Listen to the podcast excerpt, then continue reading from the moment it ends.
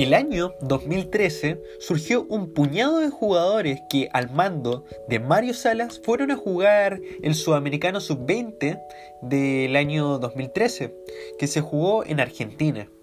En el sorteo la selección de Chile quedó emparejada en el grupo A junto con la local Argentina, con Bolivia, con Colombia y con Paraguay.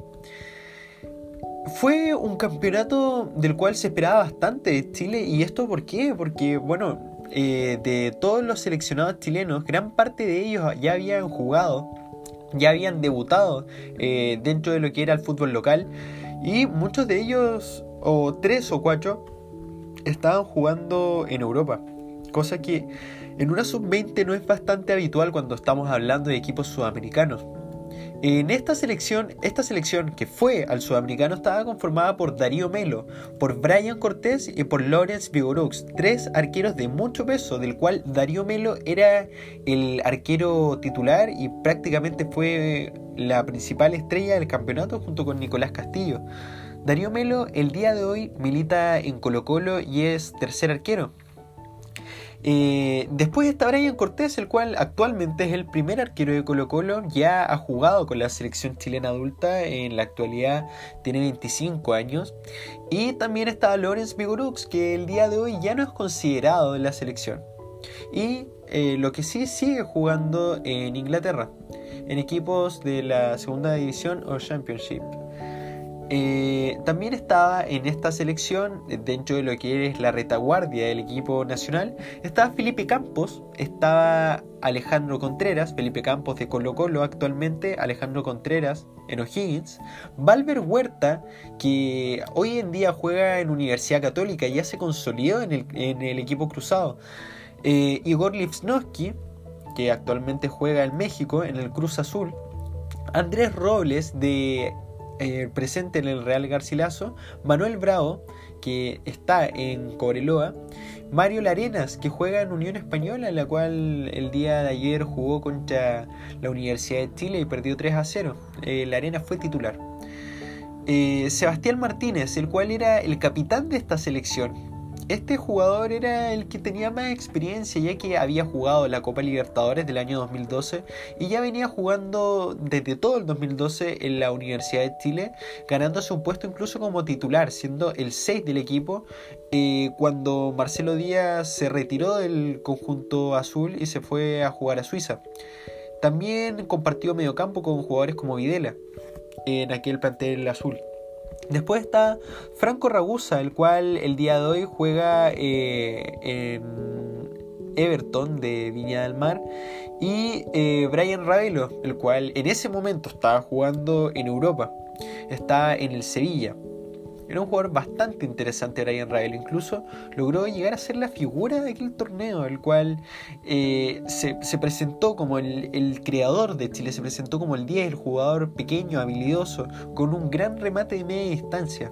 Cristian Cuevas, el cual fue la revelación de aquel torneo, tenía solamente 17 años, era el más pequeño del torneo, era año 95, cuando la mayoría de todos los jugadores de este plantel estaba conformado por gente del año nacidos entre el año 93 y 94 Después está César Fuentes, el cual en ese momento jugaba en O'Higgins y había debutado.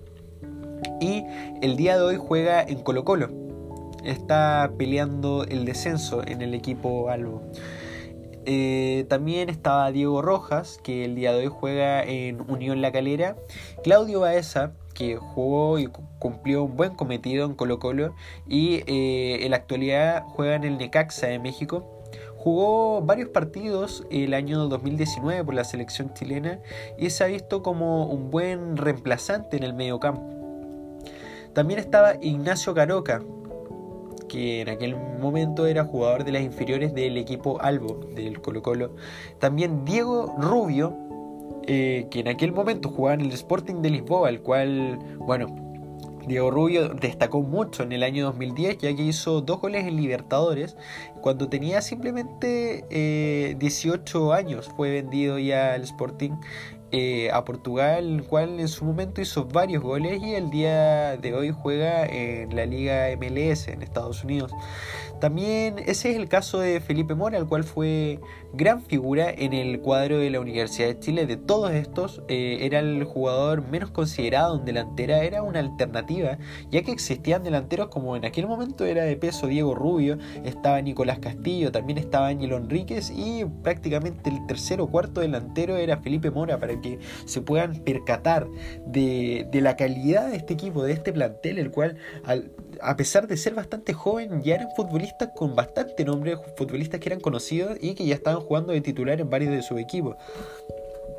También estaba Nicolás Maturana, que el día de hoy juega en Cobreloa, y Nicolás Castillo, el cual hasta cierto punto fue el que más lejos llegó de toda esta selección. ¿Por qué? Porque salió campeón de, la Copa América Centenario del año 2016 disputada en Estados Unidos. Sí, Nicolás Castillo eh, tuvo en realidad, por así decir, los huevos de tirar ese penal, ese penal en la tanda de penaltis contra Argentina en la final de esta Copa América. Eh, y lo hizo de buena manera, un remate cruzado es un remate seguro. Eh, en aquel momento él jugaba en Universidad Católica eh, y fue el goleador también de ese campeonato, un futbolista que siempre cuando se pone la camiseta de los Cruzados rinde. El día de hoy se encuentra en una situación bastante complicada ya que Castillo está a punto de, de, retirarse debido a sus constantes lesiones que ya lo tienen marginado del fútbol aproximadamente desde el año 2019. Y bueno, Mario Salas, que pasó por el equipo de, de, Colo Colo, también pasó por Huachipato, cumpliendo buenos cometidos en Huachipato y en Colo Colo quedó un poco al debe, ya que el equipo no jugaba bien y eh, prácticamente terminó dentro de los últimos lugares de la tabla en el año 2020 del campeonato chileno. En aquel campeonato, eh, en la fase de grupos, Chile tuvo que enfrentarse ante Argentina en el Estadio de las Malvinas, en Mendoza. Fue un partido bastante reñido, el cual empezó a las 10 de la noche y empezó a mover la pelotita en aquel momento. Chile jugó bastante bien, Chile terminó con dos rojas, con dos jugadores menos. Eh, si mal no recuerdo, Ignacio Caroca era uno de ellos, eh, y Valver Huerta sí se quedaron prácticamente con muy poca defensa. Sin embargo, Chile pudo cumplir el cometido del partido. Eh, Nicolás Castillo hizo el gol del triunfo en el minuto 21 y ganó Chile 1-0 su primer partido. El segundo partido, que también se jugó en el Estadio de las Malvinas Argentinas en Mendoza, eh, Chile lo ganó por 2-0, también con gol de Nicolás Castillo, que como dijimos anteriormente fue la gran revelación de aquel campeonato. Eh, Castillo cometió el gol al minuto 52 y al minuto 90 más 10, ya que el partido se alargó bastante, anotó el Cindy Cuevas. Sí, aquel jugador que después de, su paso por O'Higgins, de haber debutado en O'Higgins, terminó siendo vendido al Chelsea de Inglaterra. Un fichaje bastante interesante si consideramos que en aquel momento eh, el Cindy Cuevas no había cumplido ni siquiera los 18 años de edad. Después se jugó el Chile-Colombia, el cual fue un partido muy interesante, muy interesante debido a que, bueno, eh, los primeros dos goles de Chile fueron de Cuevas y de Lipnowski y eh, el gol fue de Quintero, ¿sí? el, mismo futbolista que el día de hoy la está rompiendo en River y bueno por la selección colombiana. Eh, aquel partido Colombia jugó un buen partido y terminó logrando eh, de que expulsaran al arquero chileno a Darío Melo, eh, tuvo que jugar Franco Ragusa al arco eh, los últimos los últimos 10 minutos y cumplió un gran cometido dentro del arco y logró dejar el arco de Chile bueno, sin, sin goles y evitar así que Chile perdiera y pudiera poner en jaque su clasificación. Después, jugó Chile contra, contra Paraguay el 15 de enero del año 2013 a las 8 de la tarde en el Estadio Malvinas Argentinas también. Eh, ganó Chile en un partido que dio vuelta. ¿sí? Eh, Derlis González hizo el 1-0, ¿sí? el, destacado futbolista hoy en día de la selección paraguaya. Eh, y Alborno hizo el segundo gol. Pero eh, Diego Rojas, Nicolás Maturana y Alejandro Contreras en el minuto 90 lograron bueno, cumplir el cometido de ganar el partido y dar vuelta eh, un partido que parecía ya perdido. La verdad es que esta selección dejó buenas impresiones. eh, tenían jugadores bastante destacados, jugadores con garra, lo que sí, el gran defecto que tenía esta selección era que siempre terminaban yéndose expulsados jugadores y eso le complicaba mucho el partido al final. Eh, era, era, un tema que era algo que fue tema en su momento de, la poca eh, la, poca preparación para manejar la frustración cuando los resultados iban en contra. Pero bueno después eh, clasificado al, en la clasificación al mundial sub-20 del 2013 Paraguay en el primer partido le ganó a Chile por 3 a 1. El primer gol fue Nico Castillo de tiro libre, un golazo. Pero en el minuto 60, Derlis González volvió a hacerle un gol a Chile. Después Pérez y Cardoso terminó por liquidar el 3 a 1 en el estadio Malvinas, Argentina. Eh, la fecha 2, el 23 de enero del año 2013, Chile ganó en un gran partido eh, a la selección de Ecuador por 4-1 con goles de Nicolás Castillo, Diego Rubio, eh, Baeza y eh, Felipe Mora. Y el descuento fue de Esterilla en el minuto 67. Después Chile jugó un partido muy aguerrido contra el equipo uruguayo, el cual perdió por 1-0 eh, con un gol de Gonzalo Bueno en el minuto 63 de partido. en el estadio Malvinas Argentina bueno, Chile se fue con un sabor bastante amargo en este partido. Nicolás Castillo jugó un gran partido, eh, pero no pudo hacer el gol. Y bueno, después, en la fecha 4, jugó Chile contra Colombia, el cual logró ganar 1-0 en un partido muy apretado con gol de Nicolás Castillo de penal. Y en el partido donde se, decidía todo, se decidía la clasificación de Chile, eh, cuando parecía que, tras el gol de Jason Flores, sí, el mismo, eh, no, Edison Flores, el mismo futbolista que hoy es figura en la selección peruana, eh, hizo el gol en el minuto 7, Chile no, no, no, encontraba espacio, estaba muy nervioso el equipo chileno, hasta que hay un tiro libre.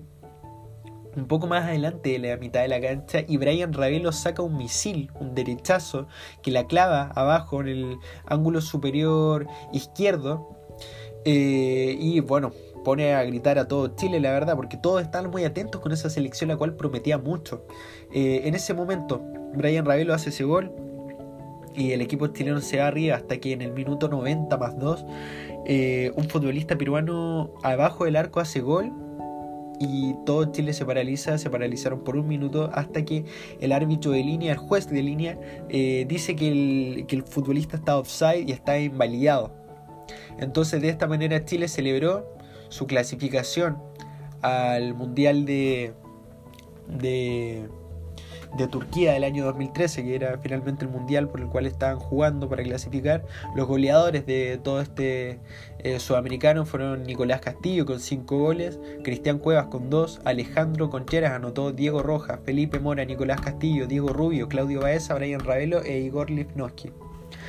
Eh, después, eh, esta selección fue al Mundial de Turquía y lograron realizar un gran cometido. La verdad es que le ganaron a equipos como Croacia, eh, perdieron 1-0 contra la, revelación de aquel torneo que era Irak, eh, empataron contra Inglaterra, ¿sí? la, Inglaterra de Harry Kane. fueron un gol de Kane en ese partido y uno de Nicolás Castillo de penal. Chile le, le pudo ganar a Egipto también con un gol de, de, Cristian Bravo. Y eh, así fue como se llegó al partido final, lo, que fue una, verdadera final para Chile en los cuartos de final, cuando eh, se jugó con Chagana. Partido el cual terminó 4-3 con un gol en el último minuto de, eh, de Angelo, o sea, con, un gol en el último minuto de, del futbolista Sifua de Ghana el cual eh, tras un cabezazo nadie la, quiso, nadie la pudo sacar, ni Darío Melo, ni Ángelo Enríquez, nadie se coordinó y bueno, quedaron todos tirados en el suelo súper tristes porque en realidad Chile había jugado un campeonato casi impecable. Eh, tenían para, incluso me atrevo a decir que este Chile tenía para llegar a ser campeones del mundo llegar a una final contra Francia, ¿sí? ya que eh, Francia salió, la Francia de Pogba salió campeón de, de, ese, de, ese mundial de fútbol de, del año 2000, del año 2003 en Turquía. Eh, pero ¿qué fue de todos estos futbolistas?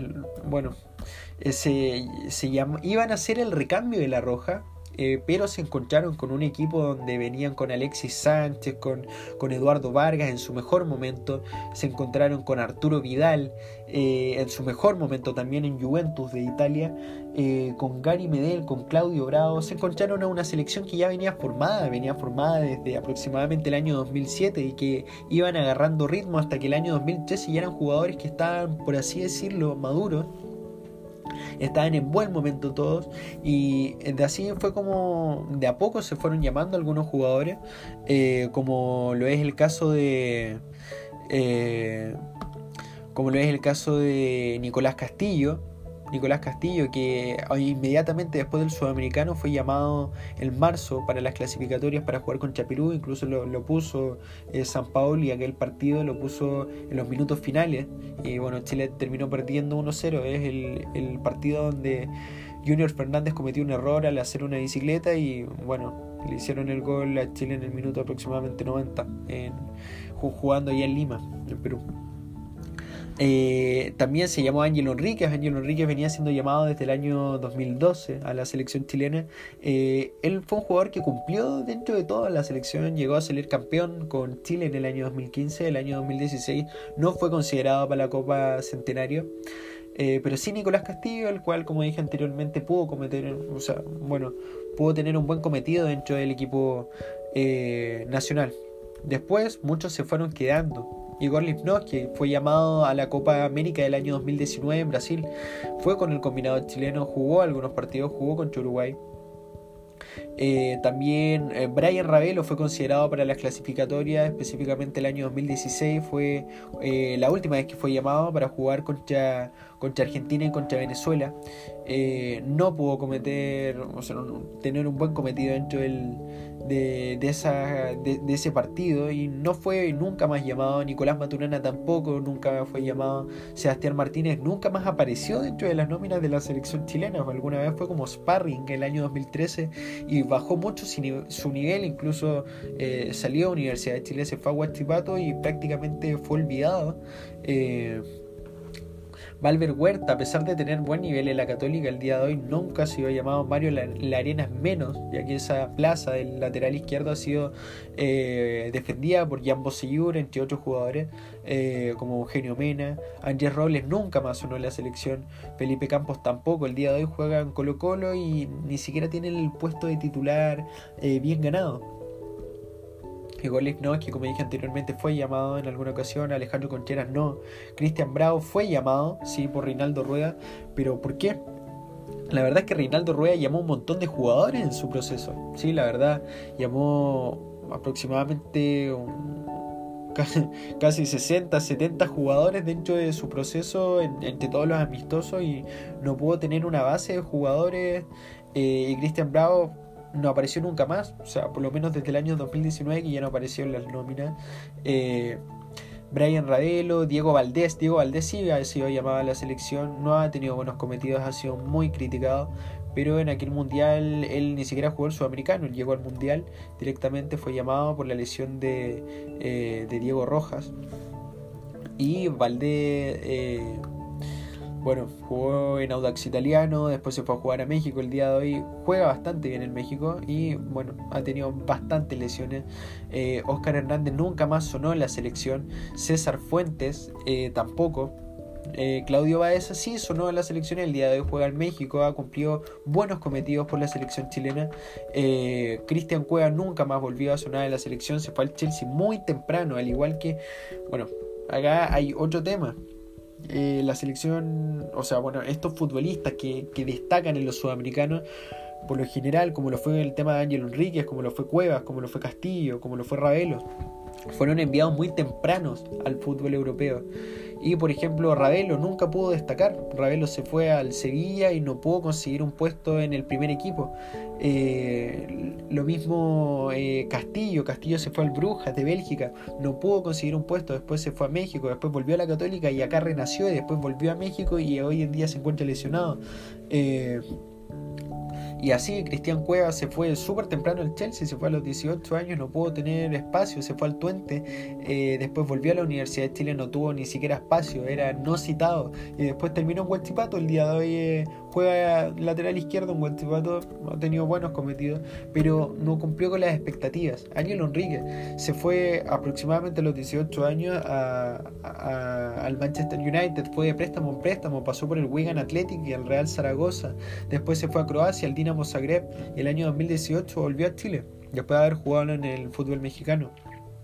Emocionó mucho ya que le hizo dos goles a la Unión Española por la, por la U, por la U de Chile.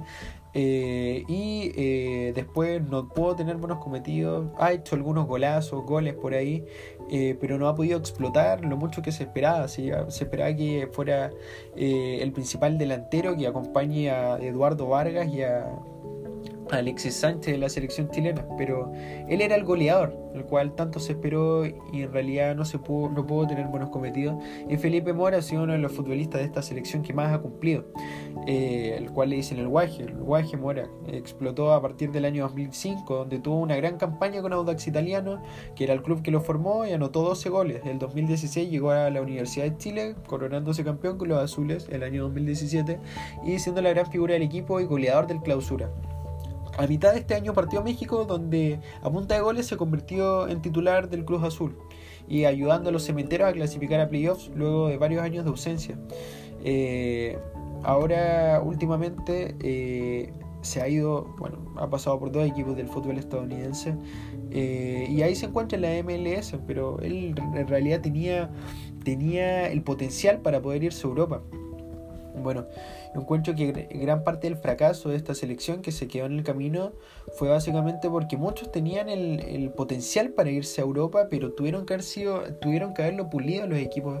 Eh, acá yo creo que va por un tema de los representantes. Los representantes no, no supieron entender no supieron comprender el momento en el que se encontraban estos futbolistas y los dejaron prácticamente que se fueran al fútbol europeo eh, y así terminaron dando botes en algunos equipos y volviendo al fútbol nacional. Hoy muchos de ellos ni siquiera salieron del fútbol chileno y, bueno, se quedaron acá y simplemente no pudieron surgir, quizás eh, no se le dieron las oportunidades, quizás...